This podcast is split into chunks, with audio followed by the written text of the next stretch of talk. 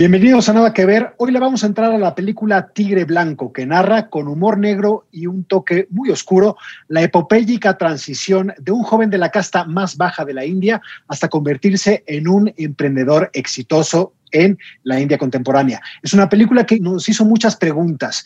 Es una historia universal, podría contarse en cualquier parte del mundo y por qué nos atraen tanto los viajes de los antihéroes. Yo soy Luis Pablo Oregard y pues aquí estoy acompañado, como siempre, de mis compañeros Mariana Linares y Trino Camacho. Nada. Nada. Nada de nada. Nada. Nada. Nada. Nada. Nada. Nada de nada. Para que nunca tengas que decir. Nada que ver. Nada. Un podcast original de Netflix. Nada. Muy bien, Luis Pablo, me da muchísimo gusto saludarlos a Mariana y a ti en esta eh, sesión de una película que salí muy contento y, y creo yo que la ironía y la- el cinismo es la base de esta, de esta película que realmente me, me me fascinó, me encantó. Yo creo que nos hace películas como esta dejar de vernos el ombligo y ver que es un debate que está en todo, en, En todos todos los lados. países, en todo el mundo. Oigan, Es, que bastante que- universal. yo, yo, siempre, yo siempre agradezco a la vida tenerlos a ustedes de compañeros, de amigos y de, y de espacio para reflexionar, porque creo que en este, en este episodio yo los voy a escuchar. Y, y, Trino, ya nada más de de escuchar que te encantó, quiero saber por qué, por qué, por qué, y que me convenzas y que igual hasta me haces cambiar mi punto de vista sobre esta película, White Tiger, de la cual pues yo pasé por estados agridulces en, en toda la película. Sí, me hizo reír, pero me hizo enojar, pero luego me entraron las dudas. Luego dije, no, te cae, te cae, ¿qué va a pasar eso? Tiene sentimientos encontrados, digamos, así lo podemos resumir. Muy encontrados. en conflicto, en conflicto. Nada que ver. Tigre Blanco. When I first saw him, I knew then this was the master for me. I want to be a driver for your son. Since I was a boy, the desire to be a servant had been hammered into my skull. Es una película que está basada en una novela de un escritor nacido en la India, eh, estudiado en Estados Unidos en la Universidad de Columbia en Nueva York, pero es una novela que tuvo muchísimo éxito cuando fue publicada en el 2008. Fue recibida muy bien por la audiencia, pero también por pues, todos los circuitos críticos. De hecho, ganó el Bookers, eh, que es uno de los premios más distinguidos para la, li- la literatura.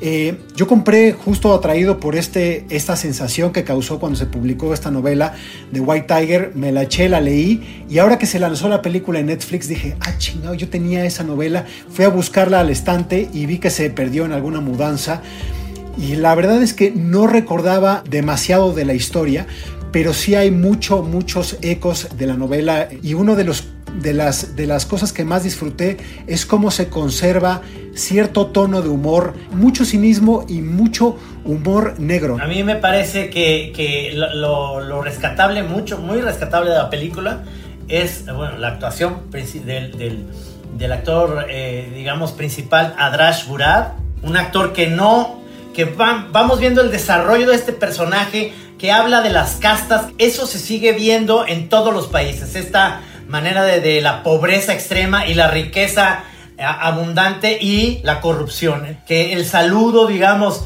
del que es tu chofer, llega y te ves a los pies prácticamente, ¿no?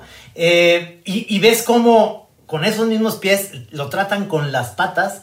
Estos ricos millonarios que son corruptos, que los podemos identificar con el PRI, que los podemos identificar con la peor corrupción del PAN o de cualquiera, PRD, de Morena, todos, todos caen en lo mismo. Y es una película eh, que es universal precisamente por ese tema. Y, y me parece muy interesante, eh, digamos, la situación eh, real, que no lo voy a, a decir aquí, es, es un accidente, digamos. Y cómo la historia te va contando. Primero vemos eso en, en, en la- al principio de la película y vamos viendo el desarrollo de este personaje de, que viene de- prácticamente de un pueblito que podría ser un pueblito, digamos, de los Altos de Jalisco y llega a la Ciudad de México a, a trabajar de chofer, triunfar. a triunfar, a, a manejar un, un, un suru, así, ¿no? A- a- a- con el más, con la, la gente más rica, digamos, de, de- de la ciudad y cómo él va viendo es cómo es, es testigo de esta corrupción, de este manejo de las familias, de cómo las personas van evolucionando en este mundo que él le parece como algo increíble, pero que de su misma cultura lo trae en la sangre el, el hecho de servir sin preguntar, servir, estar ahí, este, casi prácticamente ser el tapete de todos y, y usarlo a él de la manera más espantosa y horrible y cómo él se va da- dando cuenta y, va entrando en esta situación cínica y en esta situación en la que él mismo se va a replantear su postura en este Una mundo. ambición Una- total, Sí, ¿no? una ambición y su postura ante el mundo y ante su familia y ante lo que le tocó en, en el momento del universo, ¿no? A ver, Mariana, veo a Trino eh, eh, No, no, no. exultante con, con el cine blanco. ¿eh? no, me encanta, Yo me creo que esto es encanta. un especial nunca antes visto, Trino, con, o sea, está desbordado de, de- de gusto por esta película Sí, me de Ramin Barrani. Y yo creo que Pero, tocas, ¿sabes Trino, tocas, Trino, como que lo importante de, de- de esta película, que es justo lo que a mí no me gustó, que es, esta historia ya la vi mil veces, esta historia ya la conocí en México, en la India, tengo muchas ganas de que le pase algo distinto y la verdad es que sí, todo el tiempo la película logra eh, como la posibilidad en el espectador de que sí le vaya a pasar algo distinto a, Balram Halway, que es este el, el protagonista, que lo vas viendo desde que es niño y cómo él va reflexionando alrededor de las castas, de la India. O sea, hay esta voz en off de él, de su propio pensamiento, que a mí me daba la esperanza de sí. Sí va a pasar algo distinto. Esta es una película que nunca he visto, pero conforme van pasando los minutos, que también son muchos minutos, es una película un poco larga para, para mí, no, o sea, te, te va sorprendiendo de que no, de que no, de que todo va a seguir siendo igual y de que él, pues, eh, tiene un plan que no necesariamente tiene que ver con su, con su voz en off, que ahí es donde tienen que poner atención la gente que vea esta película, porque ahí es donde siento que está el truco verdadero. Pero- o sea, pero yo- hay, sí como dos, dos carriles y al final sí hay sorpresa. Es una película que para mí eh, efectivamente creo que acompañas el camino del protagonista. Ya en el, en el género se conoce, eh, es lo que los eh, estadounidenses, o bueno, los, los anglosajones llaman una película de rags to riches, ¿no? De alguien que viene de la nada y que llega a cierto éxito o a cierto reconocimiento o a cierta riqueza, ¿no? En este caso es una riqueza con una pobreza moral, emocional, que yo creo que es muy buena. Y te diría, no coincido contigo porque la película, que para mí está eh, dividida en dos, dos mitades muy claras. La primera es algo que tú ya viste, hemos visto muchísimo, que viene del, de este cine, de cómo se retrata eh, las naciones en- en desarrollo, ¿no? Es el tercer mundo pero también con un personaje que es, eh, a mí me gusta muchísimo, cómo se convierte al cinismo y entiende que el cinismo y cierta forma de ver el mundo es lo que necesita para salir de la casta. Y a mí me recordó mucho eh, Parasite. La película, eh, pues, multicelebrada, ganadora del Claro. Oscar, que ha hecho eh, historia, la película de Bong Joon-ho, eh, que ustedes la tendrán muy fresca en la mente y si no, la, tienen- la pueden ver en Netflix. 부모님 얼굴도 뵙고 좋더라 건강들 하시고 일거리가 없으셔도 네가 내 대신 얘 과외 선생님 좀 해줘라 영어 대학생인 척하라는 거야? 구라를 좀 치지 뭐 Yo creo que es muy interesante la conversación que tienen estas dos películas. Mucha gente le dirá que se le parece The White Tiger, que es un fusil de, de Parasite. Nada más hay que recordar que el libro salió muchísimos años antes que Parasite. Pero, y, y- y además, yo creo que son dos películas que se tocan en algo muy interesante, ya lo decía Trino. Cómo los choferes se convierten en un vehículo, eh, no pun intended, ¿no? Pero un vehículo de la movilidad social.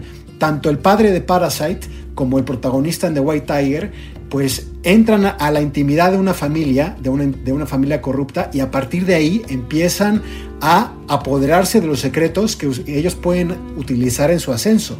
Eso me parece muy interesante y me llevó a pensar en otros, en otros grandes choferes que ven eh, pues esto, que tienen un acceso a la vida de, de sus, de sus jefes, ¿no? De sus dueños casi casi. Sí, totalmente. Hay, un- hay una película mexicana que me encanta, es con Héctor Suárez. Para mí es la mejor película que hizo Héctor Suárez, que se llama Para servir a usted, que tiene eh, casi casi el mismo final en este sentido entre bittersweet, ¿no? Amargo pero sabroso, Sí. porque porque sí te gusta lo que le pasa al personaje, porque No, porque- no te gusta.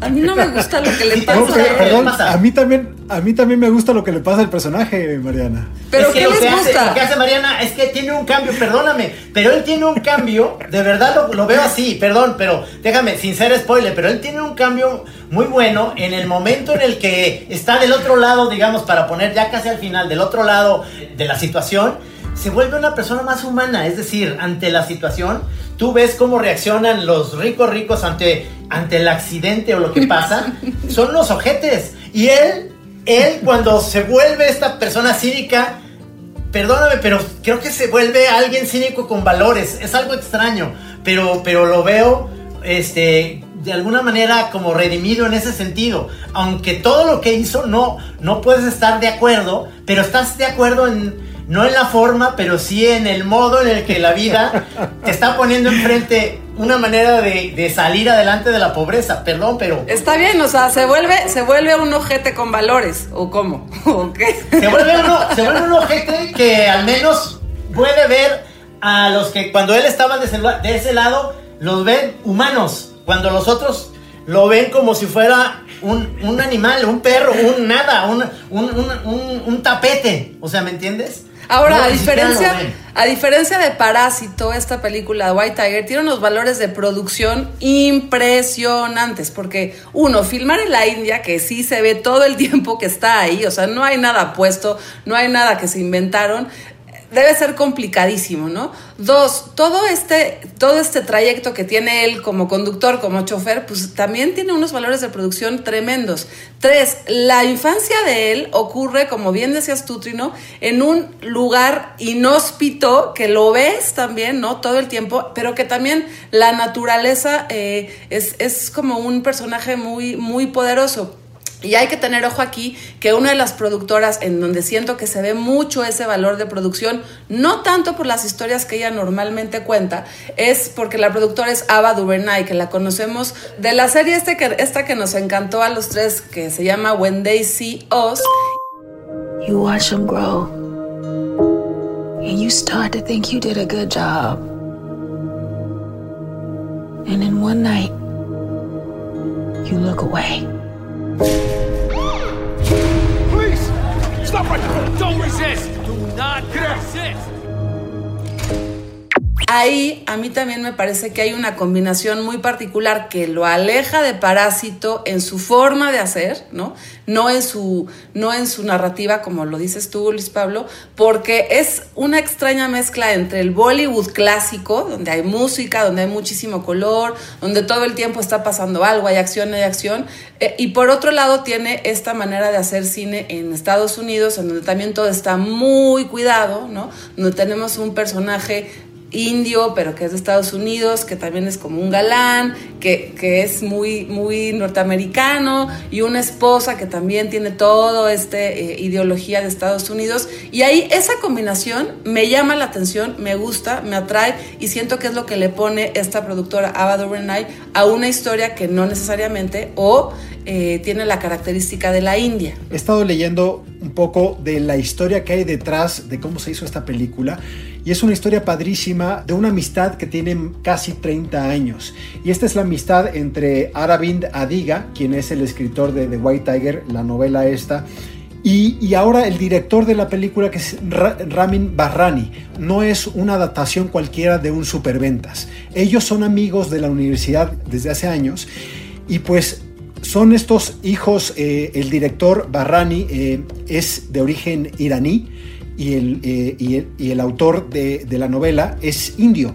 Y pues ellos, estando en una universidad blanca en Nueva York, trabaron una amistad, una amistad que, que, ha rendido muchísimos frutos. Y pues el director comenzó su trayectoria pues teniendo muchas, tiene por ejemplo eh, un pequeño corto que tiene la voz en off de Werner Herzog, tuvo una película eh, muy exitosa que se llama Indie, completamente independiente, que le sirvió para ganarse mucho nombre en Nueva York, que se llama Man Push Cart. Y a partir de ahí, esa película, esa película independiente de 2005, fue la que motivó a Aravind Adiga a escribir la novela. Y, y 12 años después de eso, tenemos a que este director pues lleva a la realidad esa novela. Y, y- y siendo un trabajo colaborativo de amigos, también sirvió a que eh, pues, eh, la adaptación fuera trabajada con una profundidad que muchas otras adaptaciones en Hollywood no tienen. Por ejemplo, eh, en esto que mencionas de cómo se retrata la India, eh, pues el director se acercó con el autor y le dijo, ¿qué me recomiendas tú eh, en este viaje por cinco ciudades indias que visitó? Y le dijo, mira, lo primero es que tú no puedes viajar por la India metido en un coche con aire acondicionado, como vemos al protagonista. Le dijo, tú te tienes que bajar del coche y tienes que bajar en trenes y, y con el calor abrasante, te tienes que mojar con la lluvia. Así que el, director un poco para, para que penetrara todo ese sabor de la India en la película, pues recorrió mucho esto de esta forma, a pie. Y yo creo que sí se nota, sí se nota que a pesar de que está hecho con equipo estadounidense, con una visión de un iraní en Estados Unidos, pues se nota que es, es casi, podría aparentar ser una película india, ¿no? Sí, sí, sí, y estoy de acuerdo en ese, en esa visión que tiene mucho sentido del humor por cómo vas viendo que es obvio, ¿no? Eh, cómo van los camiones que, que, que van, pero ya saben, como a las 7 de la mañana en cualquier ciudad, digamos Monterrey, Guadalajara, Ciudad de México, que van atascados todos hasta en la puerta y que pasa él en su coche diciendo, oigan, yo sí tengo aire acondicionado aquí, ¿eh? O sea, eso. Tiene muchísimo humor y una de las, de las películas que, me re- que retomo yo también, que tienen, que son más amables, digamos, que está dirigida por este actor africano que se llama Chiwetel Ejiofor, no sé si lo recuerden, sale en Doctor Strange y en muchas películas. Él dirige una película que se llama El chico que domó el viento. Y, este habla de estos, de estos eh, digamos, situaciones en las cuales estás en un, en un país, en una ciudad que tiene muchísimas, eh, eh, digamos, hay, hay mucha ausencia de, de calidad de vida, de dinero, etcétera, y cómo puede salir adelante alguien. En esta película, precisamente lo que, lo que te cae mal, Mariana, es que si tú ves la otra del chico que domó el viento, es una historia que, que es casi casi que la hubieran filmado. ¿Se acuerdan que luego hacían películas, ya saben, esta, este, estos que hacían las tarjetas de regalo en Estados Unidos que son... De Hallmark, ¿no? De Hallmark este, movies que son de triunfalistas, pues es eso. O, en esta... o como, o como, o, Trino, o como Slumdog Millionaire, que Sí, a mí un exactamente. poco lo que, lo, que me, lo que me pone nervioso y que, que ahí comparto con Mariana, son películas como la de Danny Boyle, en esta visión que tiene de la India, que sí es como de, de novela extranjera. Aquí Sí. encuentras otra cosa, ¿no? Sí, encuentras otra cosa y encuentras otro final. Y encuentras una manera de ver las cosas más cínicas y que, y que te sorprende. A lo mejor por eso Mariana te, te puso así como chin, mano, ¿por qué? ¿No? Y, y yo lo veo y digo, sí, o sea, sí me gustó, me gustó el giro que da, está, está interesante y, y eso es lo que me enganchó y que acabé diciendo, sí vi una película totalmente este, en, en otros sentidos, con, con un final agresivo, bueno, diferente. Me da un poco de desesperanza de esta película porque nada ha cambiado. Todo sigue igual. Y ese personaje pudo haber sido en el 1920 y en el 2020, ¿no? Y entonces, Todo, pues igual Mariana, como que na- nada, nada ha cambiado, nada ha cambiado, nada ha cambiado. Todo sigue ahí igualito, igualito. Todo cambia. E- Es decir, a ver, ya podemos decir, hay alerta, viene el spoiler, porque necesitamos, necesitamos hablar un poco del final de esta película, que yo creo que es lo que va a mover a muchos y es lo que aquí nos tiene más o menos enfrentados en las opiniones, pero yo creo que es lo más rico de discutir en películas como esta, de por qué no te convence o no. Entonces, ahí vienen spoilers. Spoiler alert. Mariana, con el final todo cambia para el personaje. Esa es justo la historia. Él comienza diciendo que él vive en la jaula de los gallos y que la India es el país de esta jaula de los gallos, donde los gallos están metidos ahí y saben que los van a sacar de la jaula para cortarles el cuello. Él hace lo que tiene que hacer para cambiar esa, para, para salir de eso, para salir de esa vida y para romper su casta. Y yo lo que te preguntaría es, ¿qué es lo que no te convenció de todo? Como la pornomiseria, que no, no está bien dibujada la, la movilidad social o que no profundiza. No, al final ¿O qué es eso, eso, al final eso me parece lo de menos, me parece criticable y ya me da igual, pues, o sea, es un poco el escenario donde ocurre una historia que es muy previsible, o sea, como que todo el tiempo está, insisto, está sospechando que va a pasar eso, ay, sí pasa. Entonces, y sí pasa, ¿no? Y entonces en, hay un momento en donde a mí me da, me da como la, la posibilidad, la curiosidad de que ella, la esposa de, de digamos, su su, ¿cómo le dirá? Su dueña o cómo, cómo se dice, su, su, su jefa, su patrona, ¿no? Sí. Hay un momento en donde dices, ok, aquí puede haber algo interesante porque ella está un poco rompiendo con los valores de lo que está pasando en ese ambiente. Pero ¿qué creen? No. No, o sea, todo lo que ustedes están imaginando, sí, sí va a pasar, o sea, todo va a acabar igual que como empezó y él va a traicionar no solo, no, no solo a su familia, ni a su casta, ni, él va a traicionar a todo con tal de convertirse, oh por Dios, en un outsourcer. Sí, en un outsourcer de Perdón, coches. perdón Mariana, pero su familia, su familia, qué horror. O sea, la abuela era espantosa. O sea, era eh, hor- horror llegar a ese lugar y decir, ¿qué onda, güey? No nos mandas dinero. O sea, no, no, no, güey, perdón. Claro, lo que pasa no lo, no, Sí, no lo está- tienes no lo razón, tienes razón. Ese momento sí, sí me cayó bien. O sea, se reivindicó.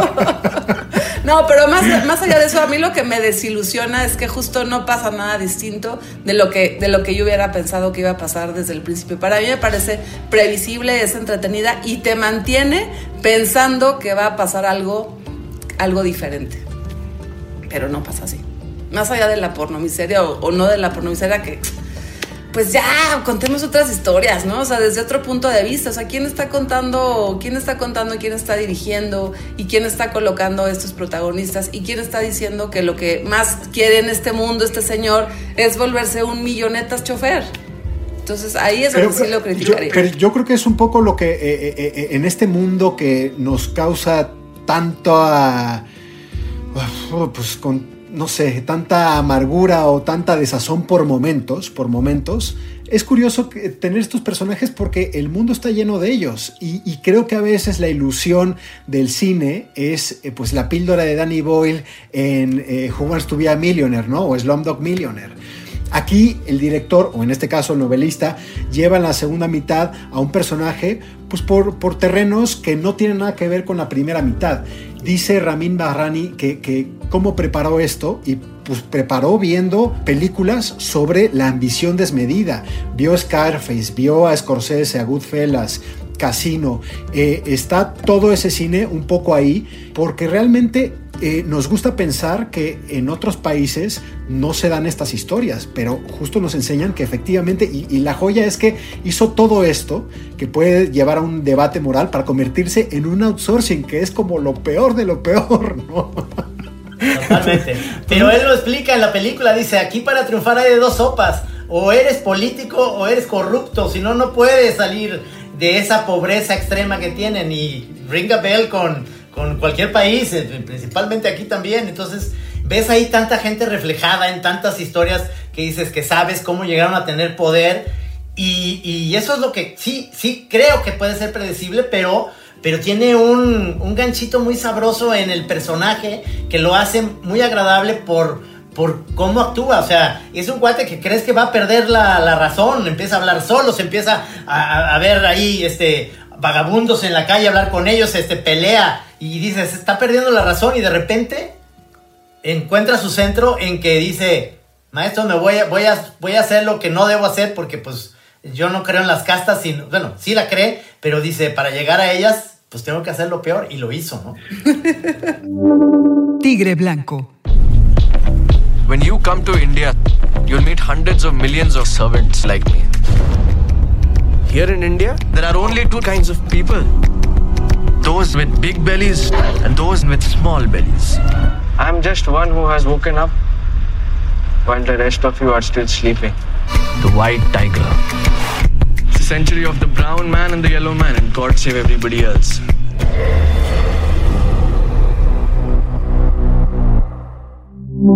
Además de películas, eh, eh, me recordó también de White Tiger a una frase que un- alguna vez se la escuché a una tía mía, que es, ni mandes a quien mandó, ni sirvas a quien sirvió. Eh, que es pues, un refrán y yo creo que los refranes también tienen esta universalidad, como esta historia que a veces eh, podemos encontrar, de cómo alguien que estaba completamente dispuesto a ser lo más subyugado, eh, a obedecer con una fe ciega, aguantar humillaciones y maltratos, hay un momento donde además usando una cita de Buda, él decide romper con eso. Quiero No compartir si- nada si- más el momento donde dije aquí ya, ya llegó, llegó mi tolerancia y es cuando el, el amo y señor baja la cloaca y, y se echa con él ahí, pues, ¿qué será? Este, unas confesiones porque está súper borracho. Y ahí yo dije, ya, perdí toda la esperanza, se acabó. No, porque exacto. Pero esperen a que llegue ese yo, momento. yo creo que tiene, tie- o sea, efectivamente tiene muchos lugares comunes, ¿no? Y además eh, es muy manipulador de cómo efectivamente el jefe, el jefe del personaje, es el buena onda, es el que ya fue a Nueva York, es el progresista, es el, es el, es el suave, ¿no? En- Dentro de la familia. Porque El no se atreve estudió. con el, el realmente cabrón, no se atreve con el cabrón, ¿no?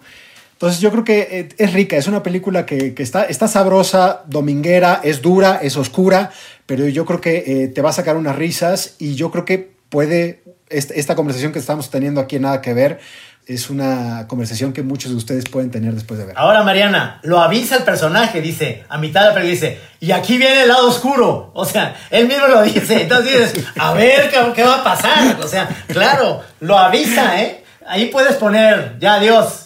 Y no, le sigues. Tienes razón, tienes razón. Y, y no, insisto, o sea, llegas hasta el final porque, porque, porque no, porque no puedes creer que sí esté pasando eso que, que pasa toda la película.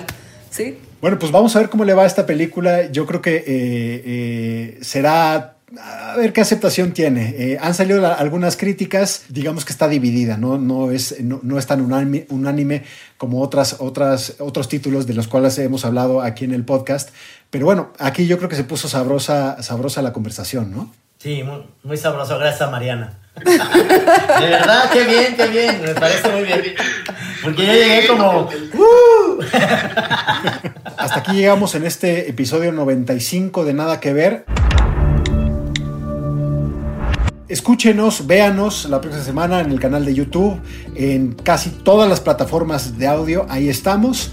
Eh, se va a poner muy buena la plática de la próxima semana porque viene un bombazo, una película que se llama Malcolm and Marie, una joya que nos trajo la pandemia y que estoy seguro va a dar mucho de qué hablar y tendremos mucho material que tocar aquí, Mariana, Trino. Muero de ganas por hablar de esa película con ustedes. Qué felicidad tenerlos en mi vida. Les agradezco muchísimo. Igualmente. Nos vemos, nos escuchamos la próxima semana. Hasta luego. Gracias, chao. Bye bye.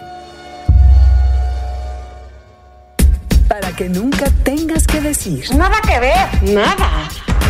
Un podcast original de Netflix.